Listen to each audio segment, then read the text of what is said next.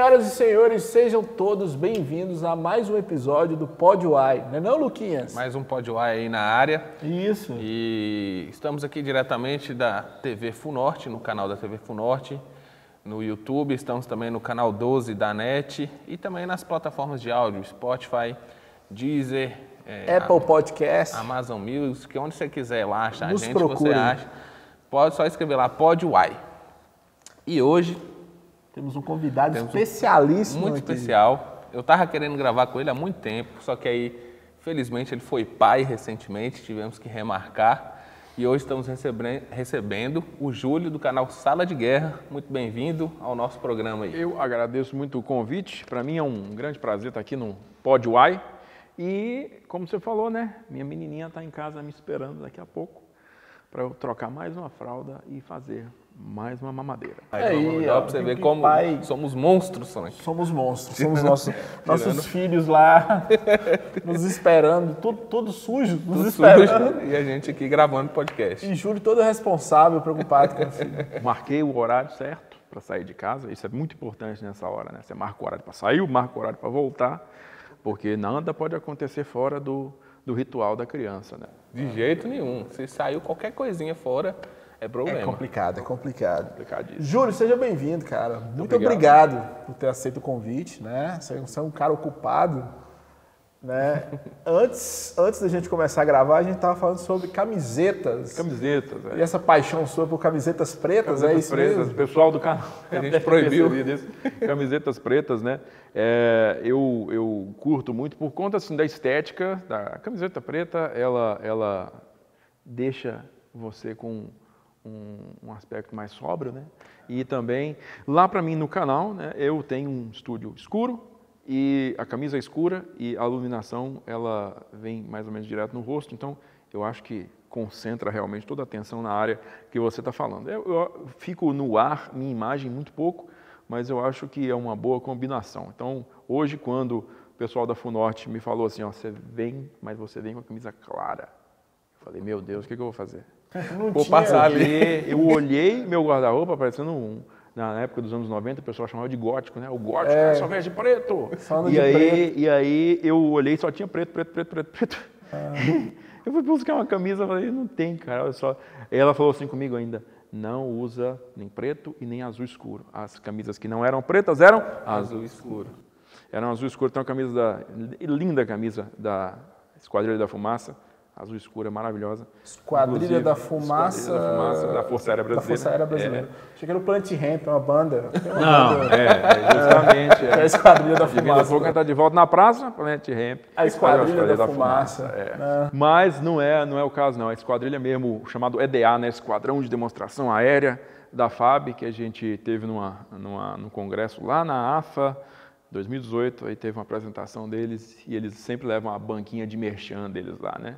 Então lá você pode comprar caneca, você pode comprar camisa, o, o boné, tudo Não, que você quiser. não pode comprar um avião, um esquadrilha. jato a caço que solta míssil. Eu não. nunca perguntei. Então, Talvez. Eu imagino que não, né? É algo que tem se que averiguar ainda. Dizem, nós vamos falar mais sobre isso, que no final da União Soviética vendeu-se muitos jatos. Ah, com certeza foram vendidos, armas, legal forceio, e né? ilegalmente. Ilegalmente, né, Das duas formas, né? É o que tinha, né, para poder vender. Que Então, sobrou, né? Sobrou Gorbachev aquilo. ficou maluco. Ficou doido. É, Ele saiu vendendo. saiu vendendo tudo.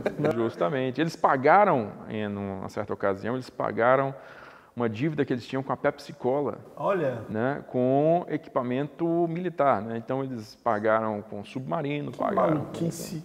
muita Parece coisa piada, e a né? Uma Pepsi ela com a entrou Pepsi. ali. A Pepsi ela acabou ficando momentaneamente, se eu não me engano, tá, entre os 30 maiores arsenais do mundo. Prontinha para declarar guerra à Coca-Cola. É, Tinha. justamente. Mas eu gostei da dica que você deu, que a cabeça preta destaca o rosto, desde que você tenha uma cabeça normal. Se tiver Desde- uma cabeça do tamanho da minha, É, pode qualquer camisa destaca. acontecer o efeito contrário e você ficar sobreexposto. Né? Ou sua- e as pessoas vão, vão, vão perceber mais. Olha só o tamanho da cabeça desse rapaz. Sempre percebem, Júlio. É, um precisa de problema muita tristeza, precisa, não precisa sempre de- percebem. É, mas, para essa causa. Júlio, qual que é a sua formação, cara? Antes de chegar no canal, você se formou em quê? Eu me formei em sistemas de informação aqui na nossa Universidade Estadual de Montes Claros. É, portanto, eu sou um profissional da área de computação per se, né, para dizer que, que é a minha formação principal é essa, tanto que a minha função ali no Instituto Federal Norte de Minas Gerais, como docente que eu sou lá, é dar aulas na área de computação, tanto Você é o para cara do TI. superior. Eu resisto um pouquinho a dizer isso, mas é, eu não tenho como negar. Aquela senhora que liga para você para falar, É, meu, meu minha- computador não quer desligar. Minha impressora não funciona. É, senhora, leve o mouse ao topo da tela. Ela faz assim, ó. É, coloca. Só isso aí já dava para declarar É uma guerra, né, aquele, Júlio? que, é aquele que quando você chega, tudo começa a funcionar normalmente, a internet Era não só cai. ligar. É, A senhora verificou se a tomada está plugada? É tipo isso. você é esse cara. Sim. É, em tese, se precisar, né? Se precisar, somos essa pessoa. Mas o que eu, o que eu, o, o que eu né, hoje persegui foi, como eu estava falando com o Lucas antes aqui da nossa da, da gravação aqui, é que a história sempre foi algo para mim, sempre foi um hobby, sempre foi algo que eu gostei de, de, de me aprofundar. Eu sempre gostei de me aprofundar, sempre gostei. Eu, eu sou formado em História. Sim. Na faculdade, não é para dar carteirada, é só para falar uma diferença. Na faculdade, algumas pessoas não gostavam muito dessa área de humanas. Uhum. Algumas pessoas de biológicas, mas principalmente as pessoas de De exatas. exatas, Eles sim. não, se batiam muito. Isso é algo que existe, não há como negar. com exatas. É, é, é. Como você vem da formação da área tecnológica, que é exatas, como você descobriu essa paixão por história? Bom, Esse é, hobby, como foi? O que acontece? Eu, eu sempre gostei muito de tecnologia também. Né? E, para mim, perseguir uma carreira inicialmente nessa área de tecnologia era mais atraente do que ser professor de história em sala de aula. Isso nunca. Mas bem mais, bem mais. Com É. todo respeito aos professores de história, mas eu que sou um deles, eu sei que era bem mais atraente mesmo. Aí eu, eu, eu falei, não, então vou fazer, na, eu gosto demais de história, gosto, tá, mas eu vou fazer aqui meu curso de, de computação, que eu acho que é uma carreira que eu acho mais atraente nesse momento. Né? Uma vez que eu me formei, uma vez que eu fiz minha pós-graduação, né, também comentei aqui antes, a gente, eu acabei eh, fazendo um projeto né, com um professor de, de história da Unimontes, né? E professor César Henrique, eu tenho que citar o nome do professor César Henrique, Henrique Queiroz professor. Porto, César Henrique Queiroz Porto, queremos É. você aqui, César, um dos melhores professores que eu já tive na vida. justamente eu concordo com isso aí, eu endosso, e, e é uma pessoa que tem um conhecimento muitíssimo grande sobre o Islã. né? Isso, então, ele, para ele falar é sobre especialista em Islã. é, seria muito bom vocês chamarem o César aqui para conversar já está convidadíssimo, viu, Lucas? Vamos conversar com o César. Então, o professor César Henrique, ele, ele concordou em fazer esse projeto comigo e esse projeto girava em torno de um- uma pessoa, né, que era um piloto de caça da Segunda Guerra, morava aqui no Brasil, e era algo assim que eu já tinha, eu já perseguia assim um endereço para conversar com ele há muitos anos, porque esse meu meu vício, é vício, é bonito falar vício, não, tem que ter um outro Paixão. outro termo, uma paixão, Paixão, é, paixão, paixão. essa paixão por, por temas né, de história militar, que é muito difícil também, você tem que esclarecer, porque você está falando de história militar, muita gente fala assim, não, você, você curte a polícia, né? Não é por aí, não é só uma história da polícia, não, história da guerra, história militar, história da guerra. Que é muito Forças antiga, Armadas, que é mais... Então, a história da guerra é porque o termo que você usa, pelo fato de, de ter ficado muito tempo fora do currículo aqui no Brasil, morreu, né? Durante os anos 80, 90, 2000, esse, esse campo morreu na, na, na Academia de História do Brasil, História Militar. Então, você tinha que olhar muito para fora, né? E lá, em inglês, você fala military history, é o, é o termo academicamente aceito, não é war history, é military history. Então, aqui você traduz para história militar, acaba que é, acaba sendo mal entendido, né? Não digo mal entendido pejorativamente, não, mas é porque não fica, a pessoa não entende. Você está Ah, falando de história esclarecido. das guerras. Mas você sabe também que isso que você está falando, foi, você, você citou o History, e me lembrou o History Channel, Hum. que é um canal de história, History Channel. Era. Era um canal, Hum. não precisa estudar não, segundo o History Channel, tudo foi ET. Tudo que você tá falando aí foi o ET que fez. Foi o ET. Ou E, e barra ou previsto pelo Nostradamus. É, ou Nostradamus ou ET, às vezes os dois. os às dois, vezes o os Nostradamus era o Trabalhando ET. junto. É, não é à toa que era um canal de história, né? Justamente. Hoje você pode comprar todos esses merchandises do ET nos chats, nos programas de penhora também. Né? Porque todos eles têm. Você pode Tá tudo trazer lá aqui. também. Eu trouxe este pente de cabelo do Nostradamus. Quanto que vale isso?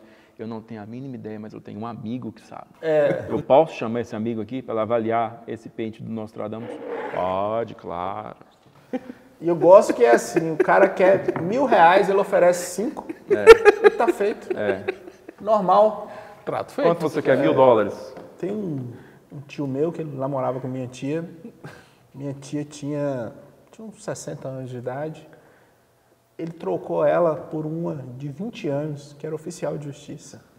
Nem, nem nesse lugar de penhor ele conseguiu um negócio desse. Melhor negócio da vida dele. Esse É tipo, de, um é, adendo. esse tipo de negócio as pessoas nem falam, né? Porque, porque é- Os gaviões ficam em volta. fica em volta. Então você quer manter esse negócio o mais secreto possível. Então não vira pauta de programa do History, não. Nunca vira. Mas você estava falando, eu te interrompi para falar de idiotice, por favor, continua. De onde? E eu parei, eu parei. Você parou, você estava falando do history, que você estudava história militar. Então, então, eu nem sabia que chamava história militar quando eu comecei a estudar isso. Mas é, eu tenho que, que falar, porque toda vez eu falo, que eu nunca fui militar. Tem essa, né? Nunca, você já Mas você né? quis ser militar? Cara, eu vou te dizer que eu, crescendo, eu nunca é, tinha colocado na cabeça assim que, meu Deus do céu, eu não quero servir, não.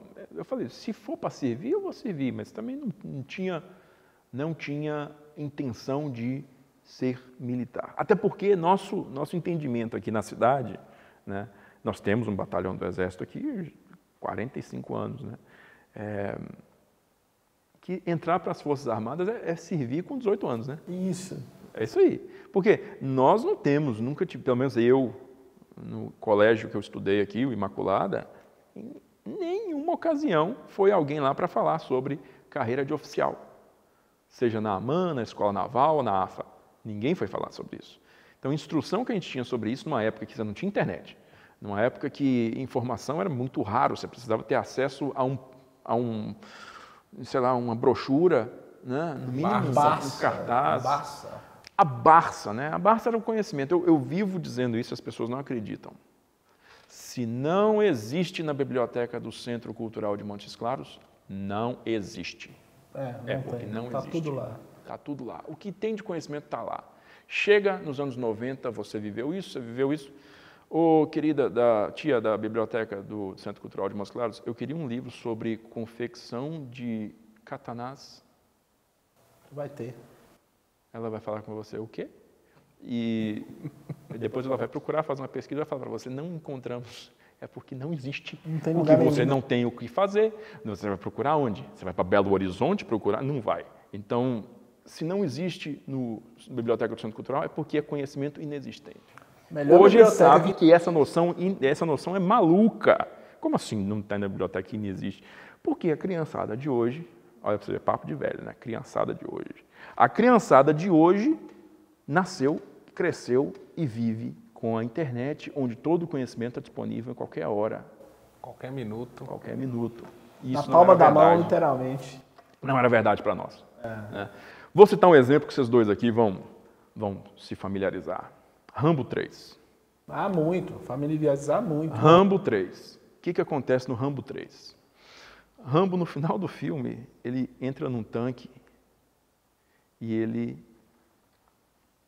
dá partida no tanque e sai. Não é isso? No meio daquela É. batalha lá, não é isso? Rambo está sozinho no tanque. E ele dispara a arma principal do tanque. Para nós isso é normal. É. Agora, você faz ideia que o motorista do tanque ele fica na frente do tanque e o municiador ou é, disparador da arma ele está lá em cima, lá atrás na torre? Não tem como uma única pessoa fazer isso. Fazer tudo isso e de, com a faixinha na cabeça que me Com aquela faixinha que nunca sai do Com a lugar. boca torta, Não você já importa. reparou que ele tem uma boca torta?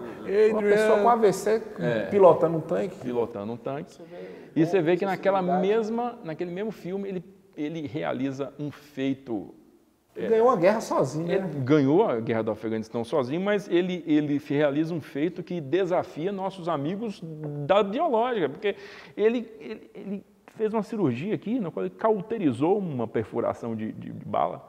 Com, ele tira uma- uma- o topo né, do- da munição de AK-47, despeja ali a, a, Pólvora. a pólvora, pega uma, pega uma brasinha e faz assim, ó, pô, o negócio O sai que me incomoda é que não tinha um adulto responsável para falar, não faz isso não, filho. Não faça isso. Pode. E mais, para onde foi o seu intestino, É. o seu rim e todos os outros órgãos internos, já que você cauterizou sua ferida, trespassando seu abdômen? Não tem condições, não tem O condições. Rambo pode.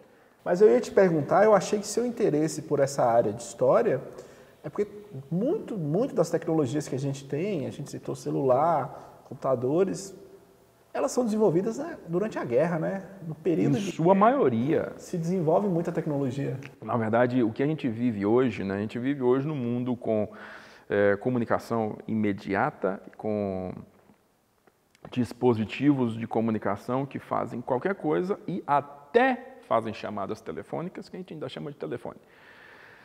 E tudo isso, toda essa comunicação, né, todo esse fato de que você chega de um lugar para o outro e não precisa de pedir mais instruções para ninguém, porque você tem um GPS embutido, foi desenvolvido inicialmente para propósitos militares. A guerra é o grande catalisador da inventividade humana. A necessidade maior é a maior das necessidades, é a mãe de todas as necessidades, a mais urgente e a que recebe mais atenção é a guerra, porque você tem dois estados, dois modos de vida, duas concepções de mundo em choque. Então, é, a derrota nisso significa a obliteração. Então, para você evitar a derrota, você compromete todos os recursos possíveis e imagináveis para a criação de inovações que te deem algum tipo de vantagem. né?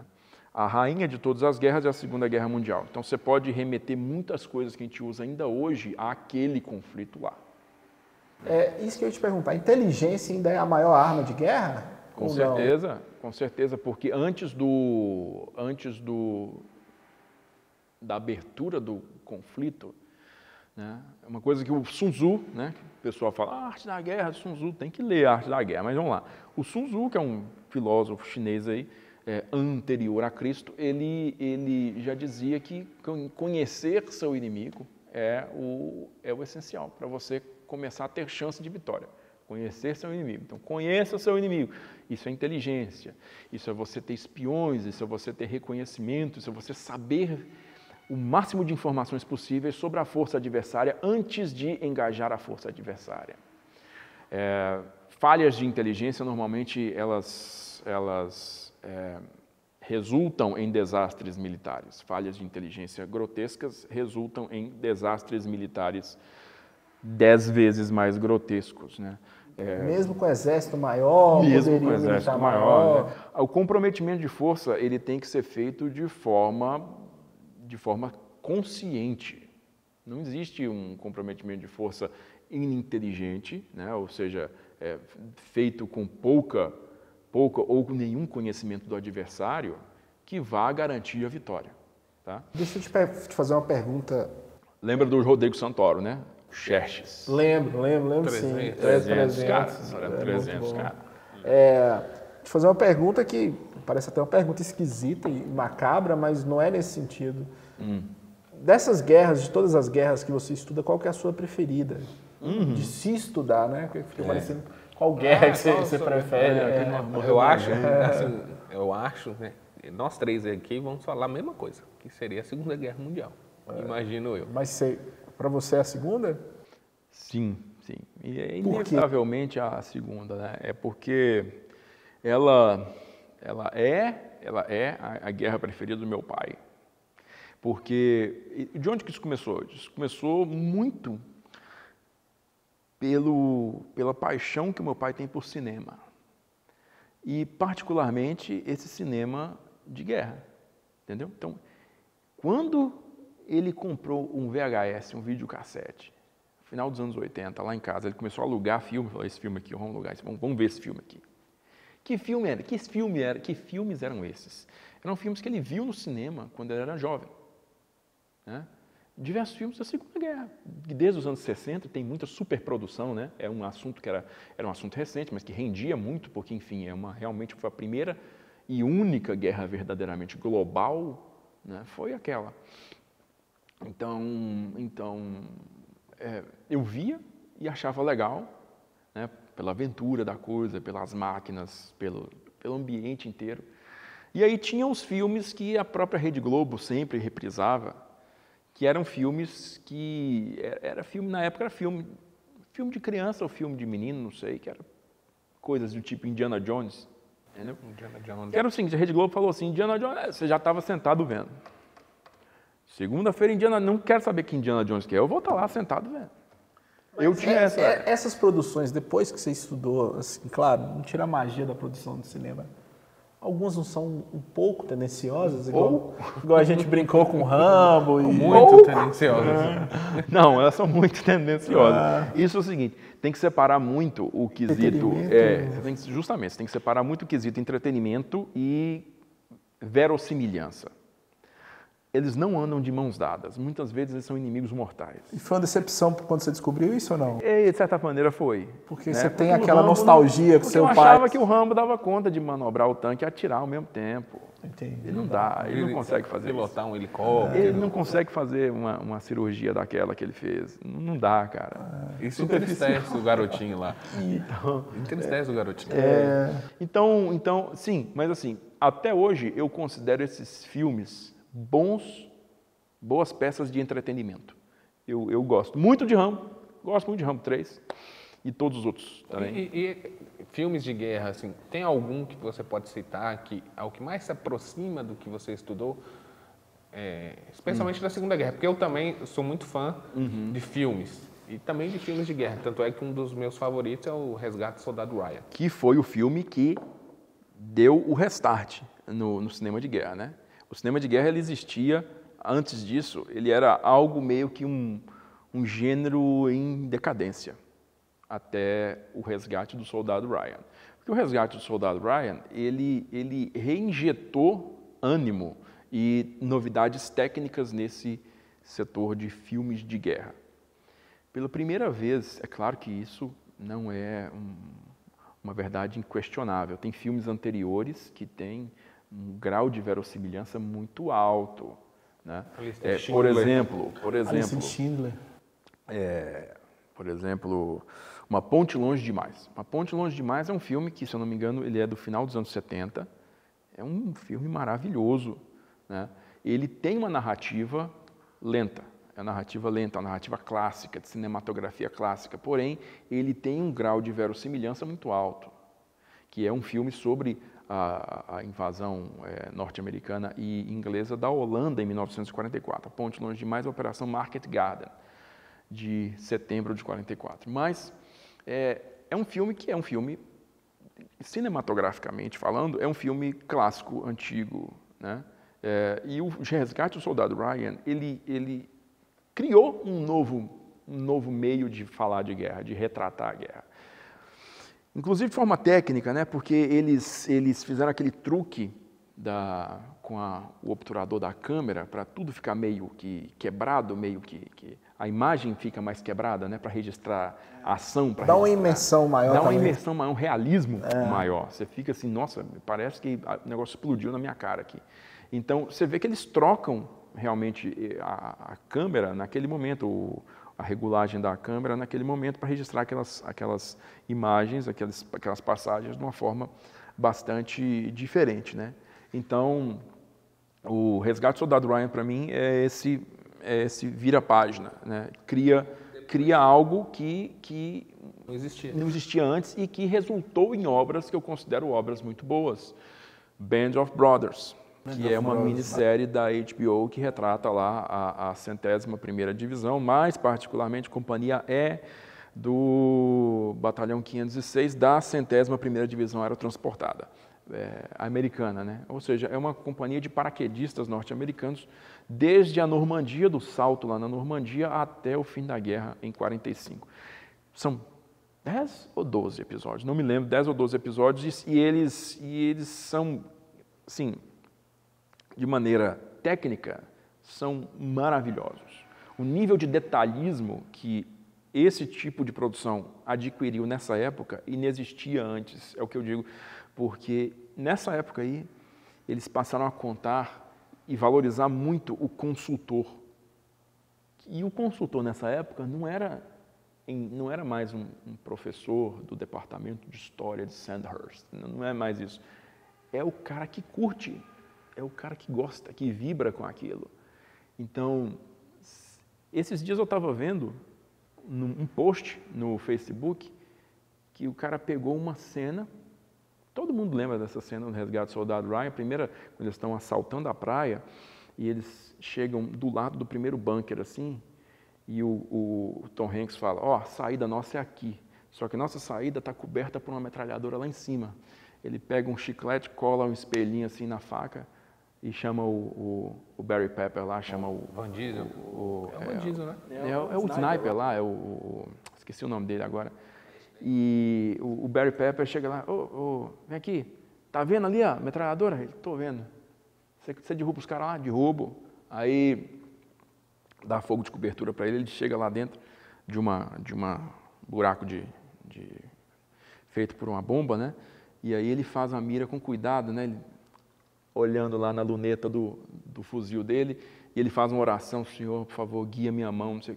E nesse momento você vê o polegar do cara. O polegar do cara tem como se fosse um, uma mancha preta aqui na base da unha do polegar do cara. Uma mancha preta, um, um hematoma já bem, bem castigado, né? E aí eu não notei isso, ninguém notou isso para mim, isso era só mais um detalhe de produção, se é que o Barry Pepper também estava com a unha daquele jeito na hora que foi gravar, não sei.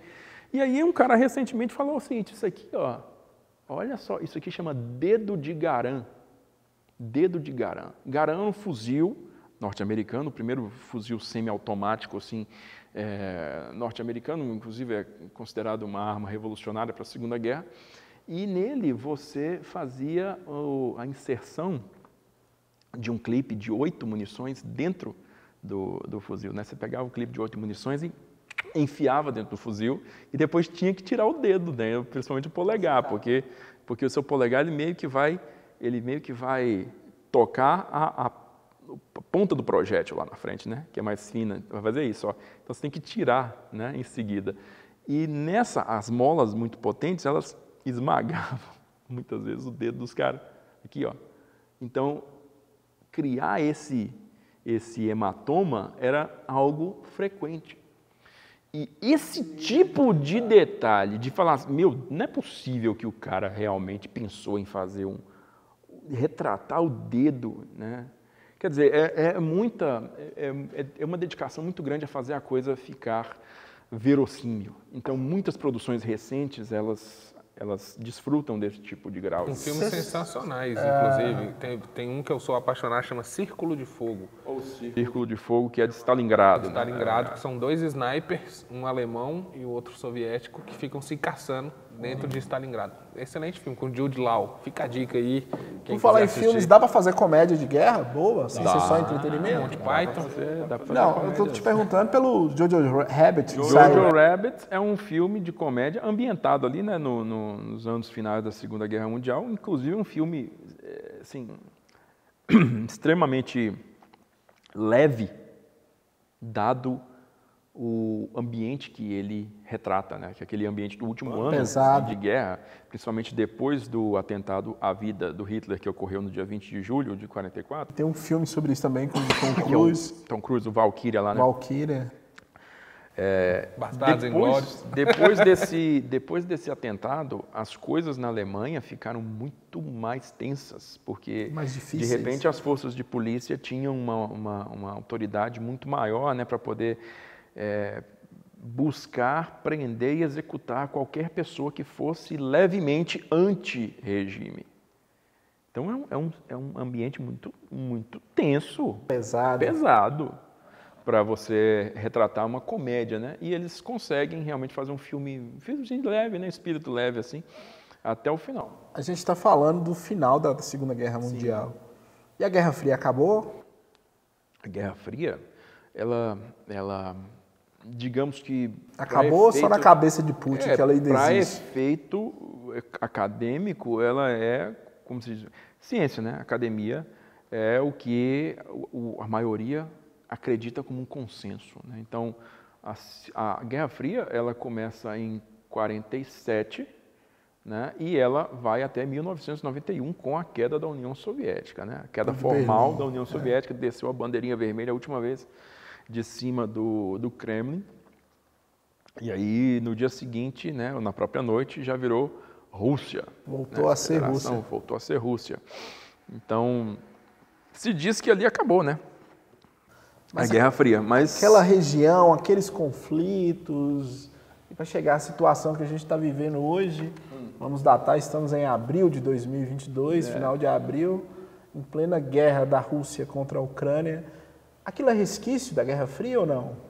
eu te diria que sim. Ou só um ego do Putin mesmo, Não, eu te com medo diria da que sim, porque, porque Vladimir Putin é um, um produto da Guerra Fria, ele é um produto do sistema soviético, ele é um agente de inteligência, né, ex, da ex-KGB, né, que posteriormente, nos anos 90, se transformou em FSB, a forma como ela existe até hoje.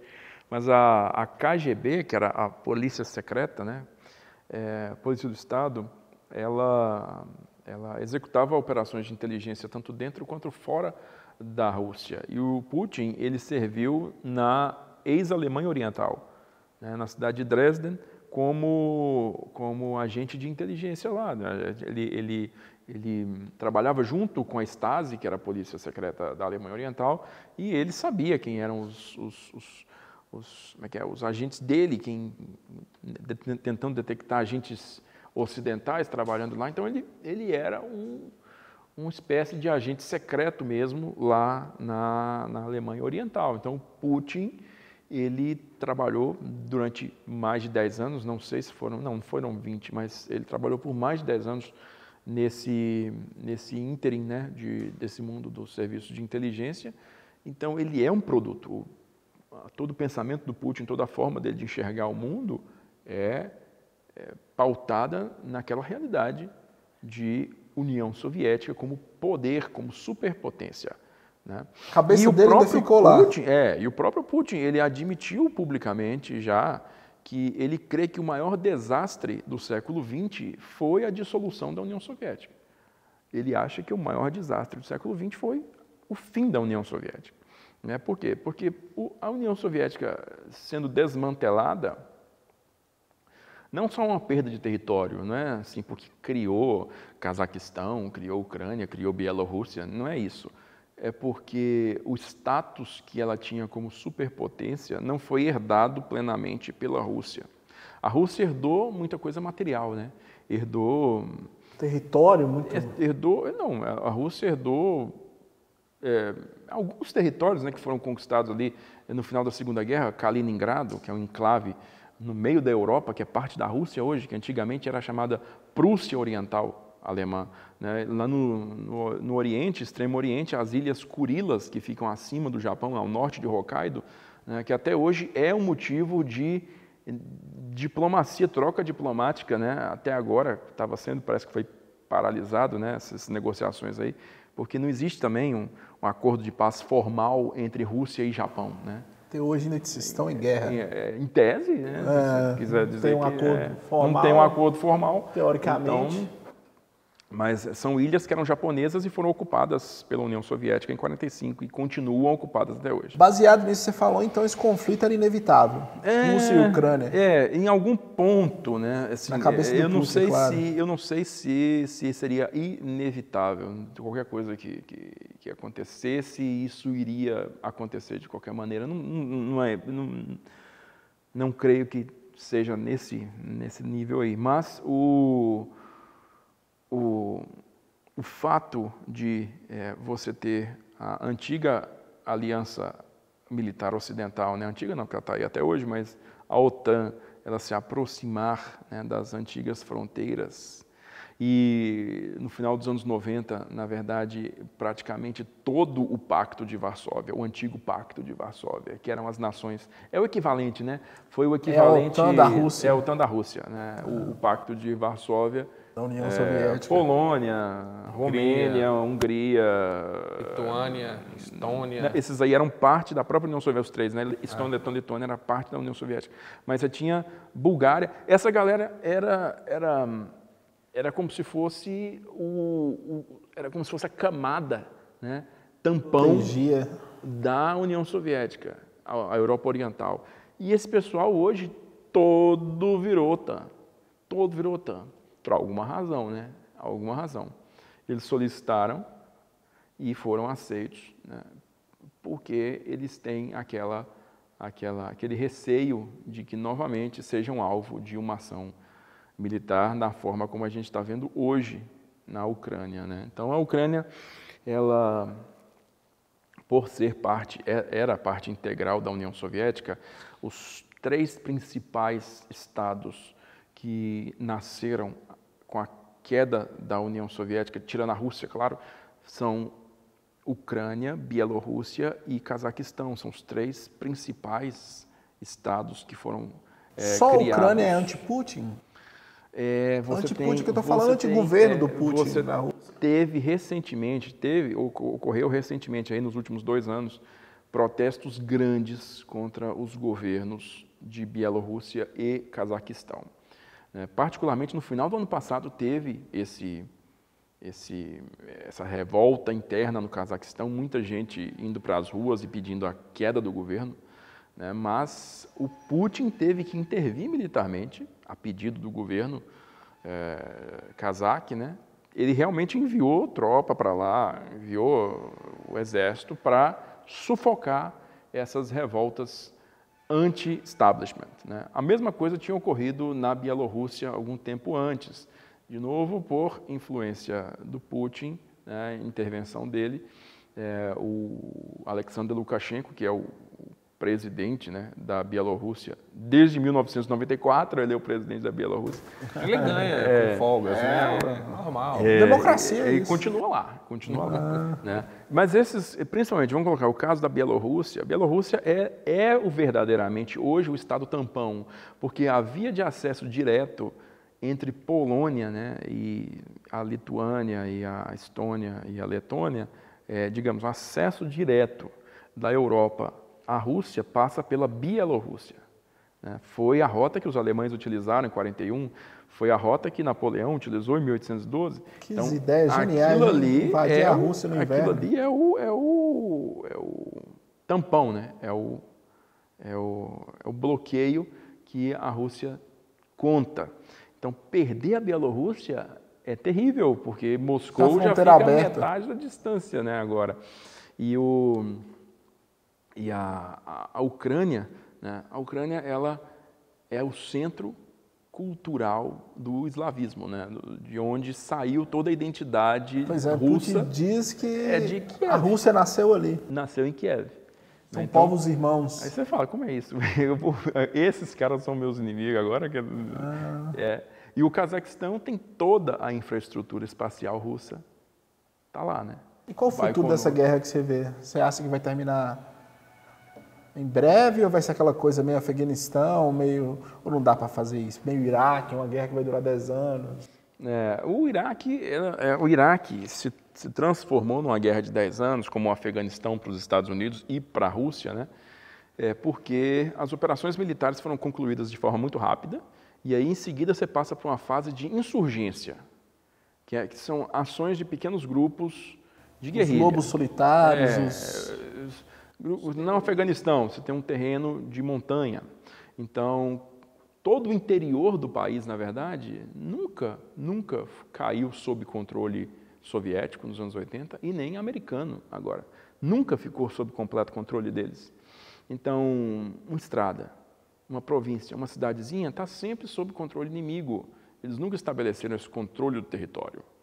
Então, controlar o território é, é é necessário para uma vitória militar clássica, né? Né, Uma, uma padronizada, da forma como a gente conhece academicamente falando. Então, é, como é impossível de controlar, impossível não, foi inviável para essas duas, para essas duas potências controlar esse território, o inimigo deles, os grupos insurgentes, né, é, eles continuaram agindo e recebendo material estrangeiro para continuar agindo. Nos anos 80, os Mujahideen, né, que eram os guerreiros sagrados, guerreiros da Guerra Santa, é, eles receberam muito armamento norte-americano. Daí que surge o Bin Laden? Daí que surge o Bin Laden, né? É, o dinheiro saudita, o dinheiro saudita financiou muito o próprio Bin Laden, né, contra a União Soviética. Os Estados Unidos, com a CIA protagonizando a entrega de materiais para os Mujahideen, e algo que pouco se fala, mas que teve um peso gigantesco também, a própria China. A China entregou muito material de guerra para os afegãos nos anos 80 e isso pesou muito, no, ampliou muito o custo da guerra para os soviéticos. Esse custo da guerra, né, com todos os outros custos somados, né, um investimento muito grande para ampliar a estrutura militar, para poder acompanhar os Estados Unidos, o passo que os Estados Unidos estavam estavam é, tomando nos anos 80, né, o Reagan, ele jogou essa, essa carta logo no primeiro ano de, de mandato dele. Vamos sufocar eles com efetivo, com números de navios, soldados, tanques, aviões, tudo. Né? Então a União Soviética teve que correr atrás para poder não deixar o, a diferença crescer muito. E isso fez com que ela se afogasse em endividamento, né, em falta de financiamento, falta de dinheiro, uma insatisfação crescente interna e com a liberação em 85, né, é, 85, 86, não estou certo agora, mas acho que é 85, da, do direito de protesto e da abertura de mercado junto. Né, que e, é a famosa glasnost e a perestroika, perestroika do, do Gorbachev. Gorbachev. E você acha que essas medidas que o, que o mundo ocidental está impondo à Rússia estão realmente, de fato, enfraquecendo ela? Ou isso a Rússia vai tirar de letra aí?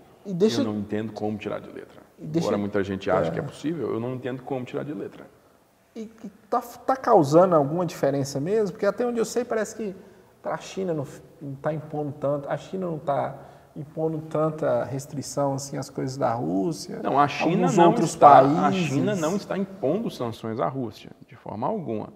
Né, a China, inclusive, poucas semanas antes, tinham emitido uma declaração conjunta de amizades sem limites. Amizades sem limites. É, nossa, entre os dois países. Amizades sem limites. É. Só que, né, pouco depois se viu que essa amizade realmente tem um certo limite, é um limite claro. Né? É, as relações russas com a, com a China, a relação da Rússia com a China, nunca foi boa. Quem afirma o contrário desconhece a história. Nunca foi boa, nunca foram povos irmãos, muito pelo contrário. Ah, mas os dois são comunistas. Para aí. E só. E só.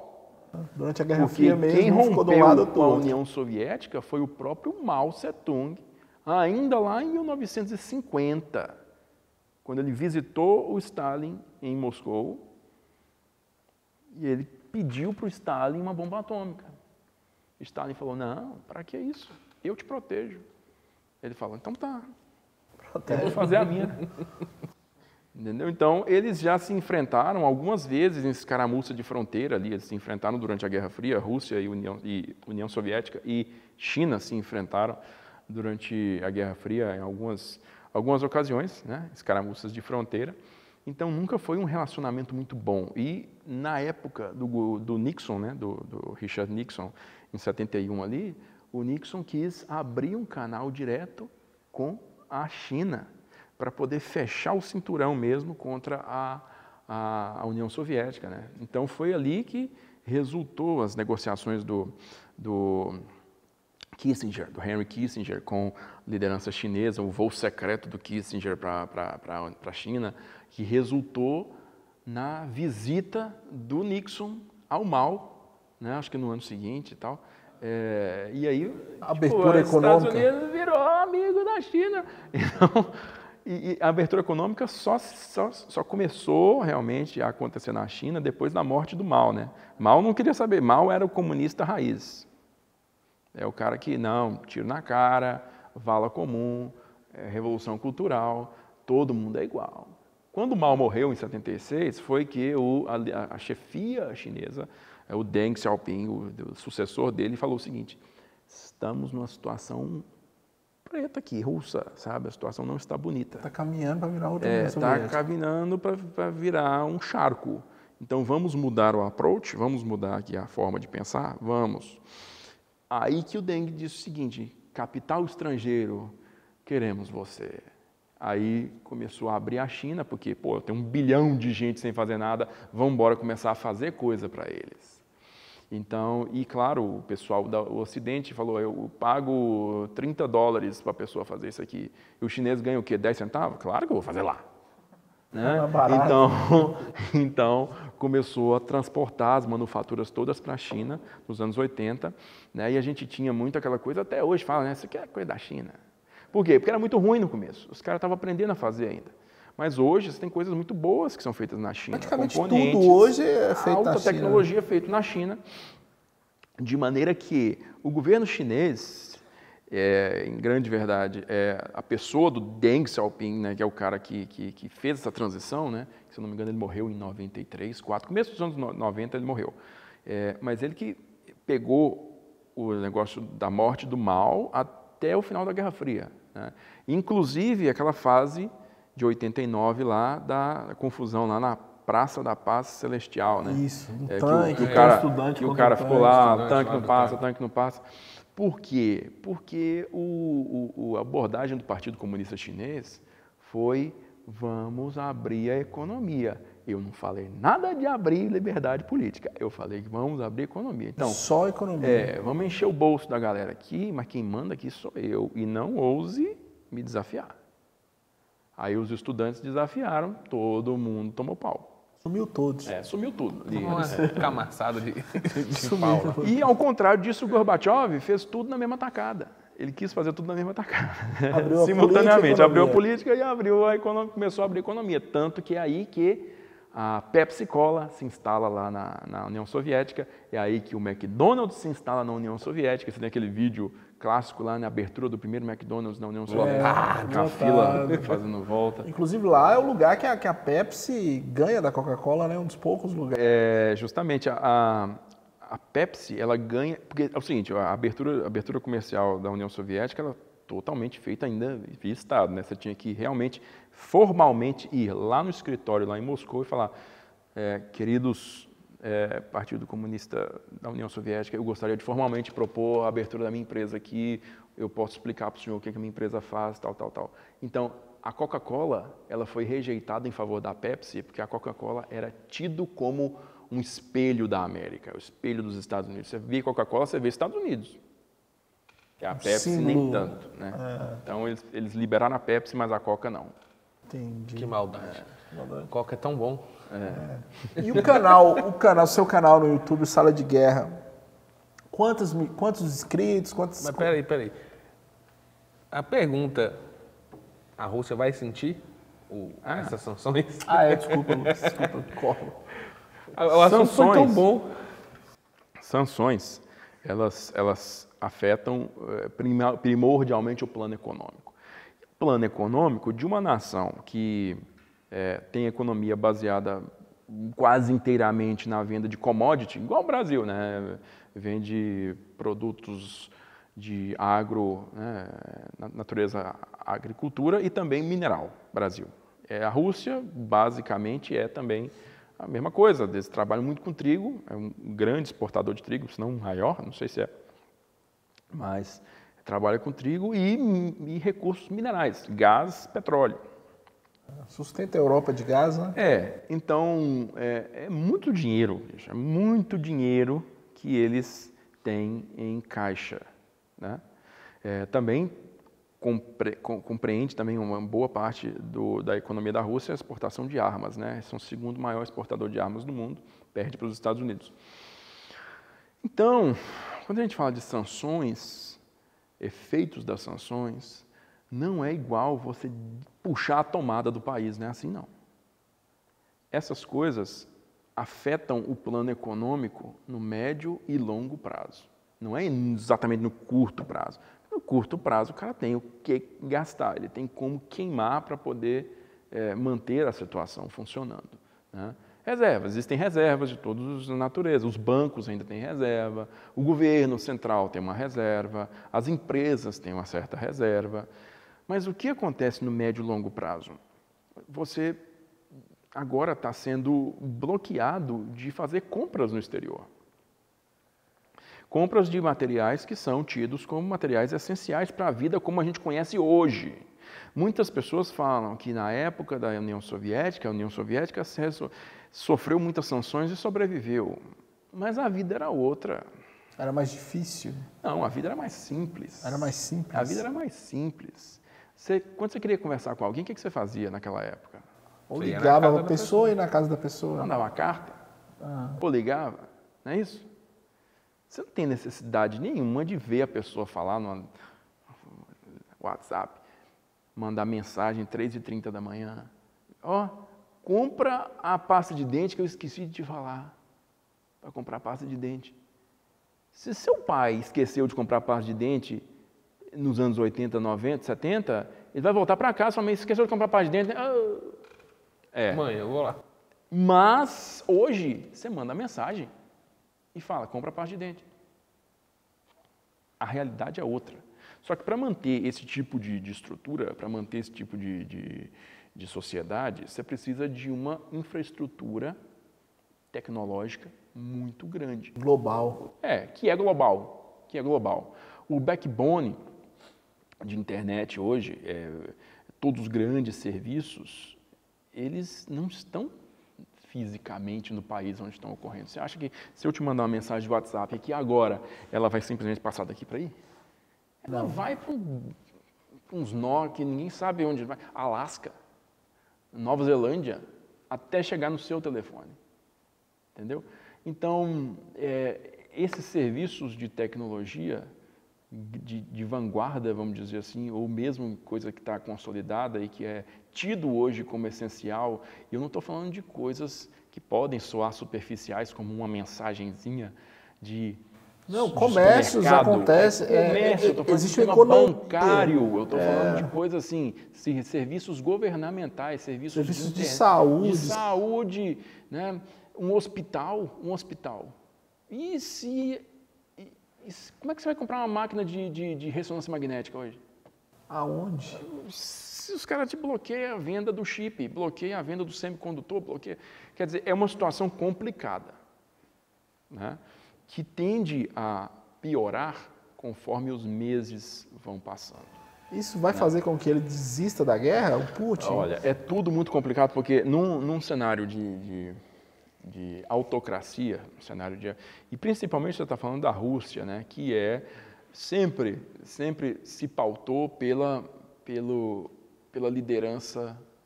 A liderança do tempo Imposta. União Soviética é uma liderança infalível. É, sempre foi uma liderança infalível. O que o camarada Stalin falou é para o nosso bem. O camarada Lenin, camarada Brezhnev, camarada Khrushchev, camarada, enfim, até o Gorbachev ser questionado publicamente pelo pelo Yeltsin, Boris pelo Yeltsin. Yeltsin, ele nunca tinha sido questionado, entendeu? Até porque era proibido antes questionar. Até as reformas do, do Gorbachev era proibido questionar. Só depois disso que o cara começou a receber questionamento. E o resto do mundo, você, sua visão, você acha que o mundo tem líderes fracos? Macron, Biden, Hum, é, eu te diria que, que um fenômeno que a França sofre já vem há mais de um século, né? É o fenômeno da perda de autoridade que a França sofreu. Isso desde o século, vamos colocar aí do século XIX, né? É, porque você teve a queda da monarquia francesa lá em 1780, 70, 80, e aí o período napoleônico e pós-período napoleônico, você tem um- uma subida né, muito grande dos Estados Unidos, consolidação dos Estados Unidos como potência econômica, não a maior do mundo e nem uma superpotência, claro que não nessa época.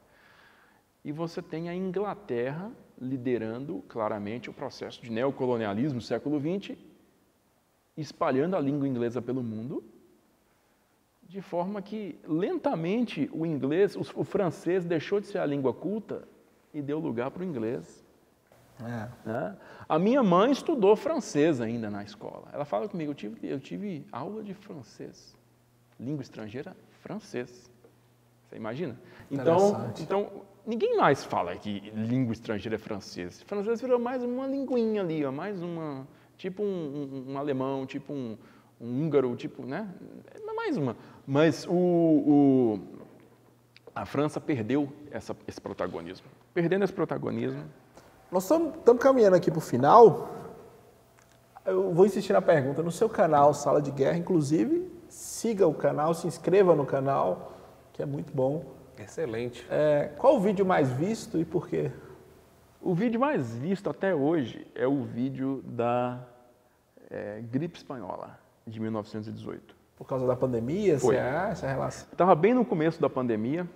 eh, um amigo meu falou comigo assim: por que você não fala sobre a gripe espanhola? Eu nem estava me ligando assim. Por que você não fala sobre a gripe espanhola? Eu falei: eu posso ligar a gripe espanhola com a Primeira Guerra Mundial, porque ela começou no final da Primeira Guerra Mundial e quem espalhou a cepa violenta do vírus foram soldados que estavam voltando para casa.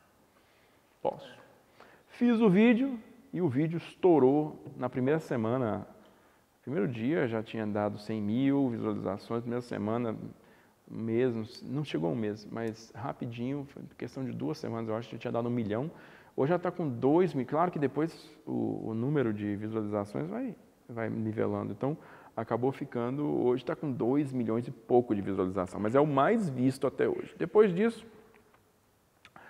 tem os vídeos de snipers. Povo São gosta, assuntos né? preferidos. Assim. gosta. O cara olha para o outro e friamente meter uma bala na cabeça, eu quero saber quem é. Então, o, o, o, o Zimo Halha, que é o, que é o finlandês, o, o americano lá, o sniper americano lá, o Chris Kyle, né? E o nosso sniper brasileiro, o, o Sargento Marco Antônio Souza, que é o assombroso também. O vídeo dele subiu muito rápido. Bacana. Está lá com mais de um milhão e meio de, de visualizações agora. E também um vídeo da Guerra das Malvinas, que é sobre a interceptação do bombardeiro Vulcan, é inglês, né? aquele bombardeiro Delta, por dois caças F-5 da FAB durante a Guerra das Malvinas, também é um campeão. Interessante, interessante. Lucas? Olha, eu queria conversar mais Não, sobre mas- guerra. mas queria muito a- a conversar gente- mais. é, a gente vai convidar pode, de novo A gente pode fazer Para uma falar só segunda parte. sobre a FAB, a A gente, eu acho que a gente pode convidar para falar sobre a FAB, depois a gente convida para falar sobre a Segunda Guerra, depois a gente convida para falar vários assuntos. Eu queria muito agradecer a sua presença. O papo foi maravilhoso. para quem não conhece, eu também não conhecia o, o canal Sala de Guerra, é daqui da cidade de Montes Claros. Poucas pessoas sabem disso e conta com quase meio milhão de inscritos. Então, assim, mais de duas mil milhões de visualizações. É um canal excelente que trata de um assunto que está em alta e sempre vai estar em alta, que é um excelente assunto. Muito obrigado, Júlio. Foi sensacional. Júlio, obrigado, cara. Eu agradeço o convite, estamos à disposição, gente. Parabéns pelo trabalho que vocês fazem. Valeu, obrigado. Estamos começando agora, né? Tivemos a bênção do Samuel Canela, um, um do rádio, e agora a bênção de um youtuber. De um youtuber. é. Bênção da internet. Você tem que arrumar uma bênção do jornal escrito agora. É, Vamos ter que arrumar mesmo. Faltou próximo. E depois uma senhorinha dessas que fica na, Que na- te liga pra consertar o computador. É, não, que fica na janela conversando assim. não sei, Você viu a filha de não sei quem? esse. Então faltam muitas bênçãos ainda. e a galera, então, siga aí o, o canal da TV Funorte, né? É, comente, curte, compartilhe, se inscreva no canal. Estamos também na TV Funorte, TV lá do Funorte, no canal canal 12 12. da NET. E também nos agregadores aí de áudio, Spotify, Deezer e, e por aí vai também. Estamos lá em, em todos os lugares. Escutem, o, é, vejam o Podway, vejam os outros programas também, o delas, o F5 e o Na Real. E é isso. Muito obrigado. Valeu. Vamos embora. Então bora. Tchau. Falou!